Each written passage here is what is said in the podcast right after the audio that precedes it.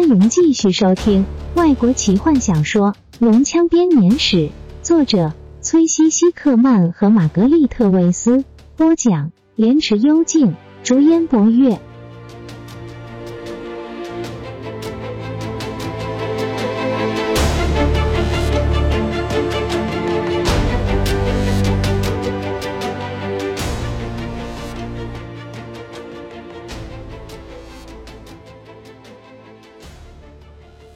大雾清晨就散开了，天空晴朗清澈，清澈到史东可以看见闵家堡附近那片积雪覆盖的草原，也就是他出生的地方，现在却已经完全在恶龙军团的掌控下。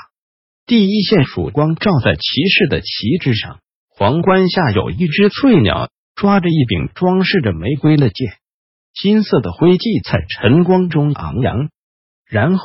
史东听见了粗鲁夸耀的号角声。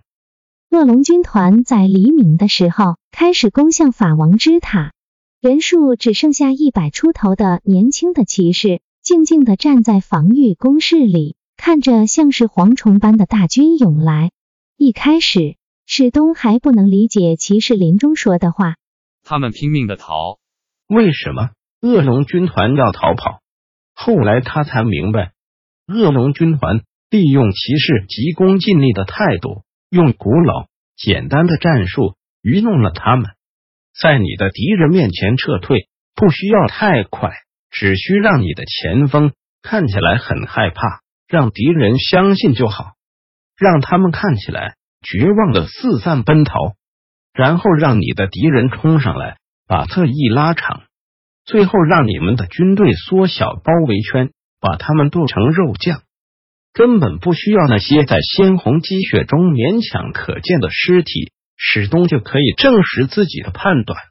他们躺在最后拼死要集结起来的地方，从他们阵亡的方式看起来，这最后的挣扎似乎没有效果。他思考着一个问题：不知道他阵亡之后，谁会这样看着他的尸体？弗林特从墙上的一个缺口往外看，至少我会死在干地上。矮人喃喃地说。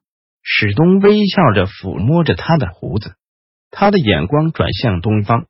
一想到死亡，他不禁想要看看他出生的地方，一个他不熟悉的家，一个不大记得的父亲，一个让他的家庭被放逐的国家。他正准备要为了守护这个国家而付出生命。为什么？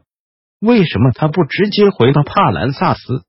他这一生都奉行着骑士线条和骑士规章。骑士线条是 Estler u s a d m i l e r 荣誉及无命。现在他唯一相信的只剩下骑士信条。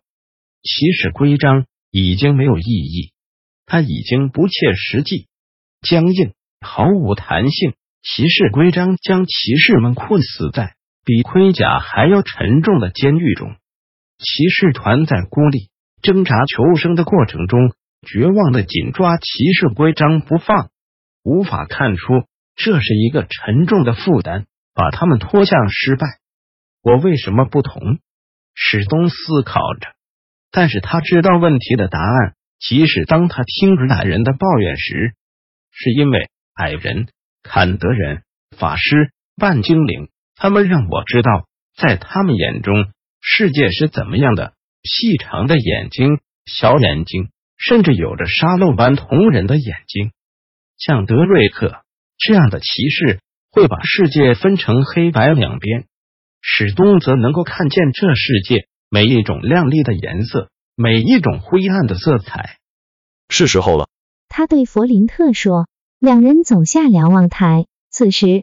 正好敌人的淬毒箭矢开始如雨般降下，太阳照亮整个天空的时候，在尖叫和呐喊声，在号角声中，在剑与盾的撞击声中，恶龙大军攻向法王之塔。夜幕低垂时，旗帜仍然飘扬着，他守住了，但守军阵亡了一半。活着的人白天没有时间闭上眼睛，没有时间包扎扭曲疼痛的肢体。活着的人白天只能做一件事，那就是尽力活下去。夜晚随之到来，暂时的平静终于降临。恶龙军团退回去集结，准备明天的攻势。史东在防御工事中踱步，全身因为疲劳而酸痛。每当他想要休息的时候，紧绷的肌肉就开始抽搐，他的脑袋像是着火一般。所以他只能又开始踱步，前进后退。不断的用小心计算过的步子前进后退，他不知道自己这稳定的脚步声让听见的年轻的骑士不再被白天的恐惧所吞噬。骑士们在广场上处理着同袍战友的尸体，害怕明天将是由别人来替他做这件事。他们听见史东的脚步声，对明天的恐惧开始慢慢的消退。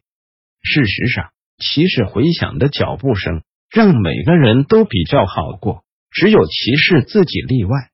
史东的情绪低落，饱受折磨，失败，不光荣的，没有尊严的死。那场噩梦的恐怖景象，看见自己的身体被在外面扎营的那些恐怖怪兽剁成碎片。他的噩梦会成真吗？他打了个寒战，他会因为没有办法控制恐惧而退却吗？骑士信条。会像骑士规章一样让他失望吗？他他他停！史东生气的告诉自己：“你很快的就会变得像德瑞克那样的疯狂。”骑士打破规律的脚步，转过身，突然发现罗拉娜站在他身后，四目交对。他阴沉的思绪被他所照亮。只要有像她一样的美丽和平静还存在这个世界上。一切都还有希望。他对她微笑，他也报以浅笑，一个有着压力的笑容，但这减轻了他脸上疲倦和担心的线条。休息吧，他告诉他。你看起来精疲力尽了。我试着要睡觉，他喃喃地说。但是我一直做噩梦，出现在水晶球里的手，巨大的龙飞过走廊。他摇摇头，找了个挡风的地方。全身无力的坐下来，史东的眼光转向泰索和夫，他躺在罗拉娜的旁边。坎德人很快的就蜷成一团，和睡魔约会去了。史东微笑看着他，没有事情可以困扰泰斯。坎德人今天的确过得轰轰烈烈，想必他会永远记得的。我从来没参加过守城王。史东听见泰斯对弗林特说。矮人正准备一斧头砍掉地精的脑袋。你也知道我们都会死掉。弗林特皱着眉，抹去斧头上的血水。你那时在沙特沙罗斯面对黑龙的时候也这样说。泰斯回答。然后你在索巴丁也说过一次，还有那次在船上。这次我们真的都要死了。弗林特咆哮道。不然我就自杀。但他们没有死，至少今天没有。总还有明天的。史东想，他的视线落到靠在墙上雕刻着一块木头的老矮人。弗林特抬起头。什么时候会开始？他问。史东叹口气，他的眼光转向东方的天空。黎明。他回答。还有几个小时。矮人点点头。我们守得住吗？他的声音听起来理所当然，握住木头的手坚定牢靠。我们一定得守住。史东回答。信差今夜就会抵达帕兰萨斯。如果他们立刻行动，还需要两天的时间到达这里。我们得给他们两天的时间。如果他们立刻行动，弗林特嘟囔着说：“我知道。”史东叹气说：“你应该离开了。”他转头对罗拉娜说，后者从幻想中被拉回现实。快去帕兰萨斯，说服他们危险就在眼前。你的信差一定得做到，罗拉娜疲倦的回答，不然我说的话也不会有任何的差别。罗拉娜，史东开口，你需要我吗？他突然问，我在这里有用吗？你知道你是有用的，史东回答，他对这名精灵女子源源不断的经历、勇气和她的剑术感到佩服。那么我要留在这里，罗拉娜简短的说。她用一床毯子裹住身体，闭上眼睛。我睡不着，他喃喃地说。几分钟之后，他的呼吸声开始变得和坎德人一样的规律、平静。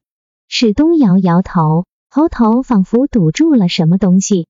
他的眼光和弗林特相遇，矮人叹口气，继续刻他的木头。两个人都没有开口，心中想的是同样的事。如果龙人攻破了这座塔，他们的尸体将不会很好看，而罗拉那所要面对的折磨，可能就不只是死这么简单了。东方露出鱼肚白，骑士从睡梦中再度被尖锐的号角声惊醒，他们急忙起床，拿起武器，站在墙上看着仍被黑暗笼罩的大地。恶龙军团的萤火渐渐熄灭，他们可以听见军团逐渐苏醒的可怕声响。骑士拿起武器，等待他们的攻势。接着，大家面面相觑，不能理解眼前所看到的景象。恶龙军团在撤退，虽然在这微弱的光芒下看不大清楚，可是那片黑色的潮水很明显在往后退。史东迷惑的看着。军团往后撤退，到了地平线的地方，但他们还是驻扎在那里。史东知道，他可以感觉得出来，有些年轻的骑士开始欢呼。晋升！史东沙哑的下令。这些叫喊声让他神经紧张。卢拉娜走到他身边，惊讶的看着他，在火光下，他的脸孔看起来十分憔悴。他戴着手套的双手。不停的握紧、放松、放松、握紧。他眯起眼，靠向前，看着东方。卢拉娜感觉到逐渐升高的恐惧，感觉自己的身体开始冰冷。他想起告诉过泰斯的话：“这就是我们害怕的状况吗？”他的手放在史东手臂上，最好祈祷我们错了。史东哽咽的柔声说。过了几分钟。什么事情都没有发生。弗林特加入他们，爬上一块巨大的石头，看着城墙的另一端。泰斯醒过来，打着呵欠。什么时候可以吃早餐？坎德人愉悦的问。但是没有任何人理他。他们继续等待着。每一个骑士现在都感觉到逐渐升起的恐惧，自己也不知道原因的爬上城墙，担心的看着东方天空。怎么了？泰斯低声问他，爬到弗林特身边，他看见地平线彼端的太阳正慢慢升起，将夜色驱赶，让星光逐渐暗淡。你们在看什么？泰斯推推弗林特，什么都没有。弗林特咕哝着。那么我们为什么要？坎德人吞下了到嘴边的话。史东，他颤抖的说。什么？骑士警觉的问。泰斯继续看着。其他人跟着他的目光，但他们的眼力不像坎德人那么好。龙，泰索和夫回答。蓝龙，我早就料到了。史东柔声说。龙威，他们是因为这样才把军团撤离，在他们之中作战的人类没办法忍受这种感觉。有多少只？三只。罗拉娜回答。我现在可以看见了。三只。史东平静的重复。听着，史东，罗拉娜把他从墙边拉开。我，我们本来不打算说的，本来没有差别的，但是现在有差别了。泰索和夫和我知道怎么使用龙珠了。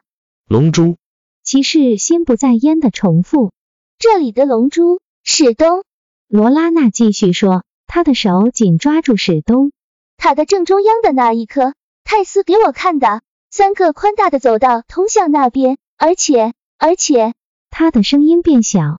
突然，他的脑海中生动的出现了梦中的景象：恶龙飞进走廊。史东，他兴奋的摇着它。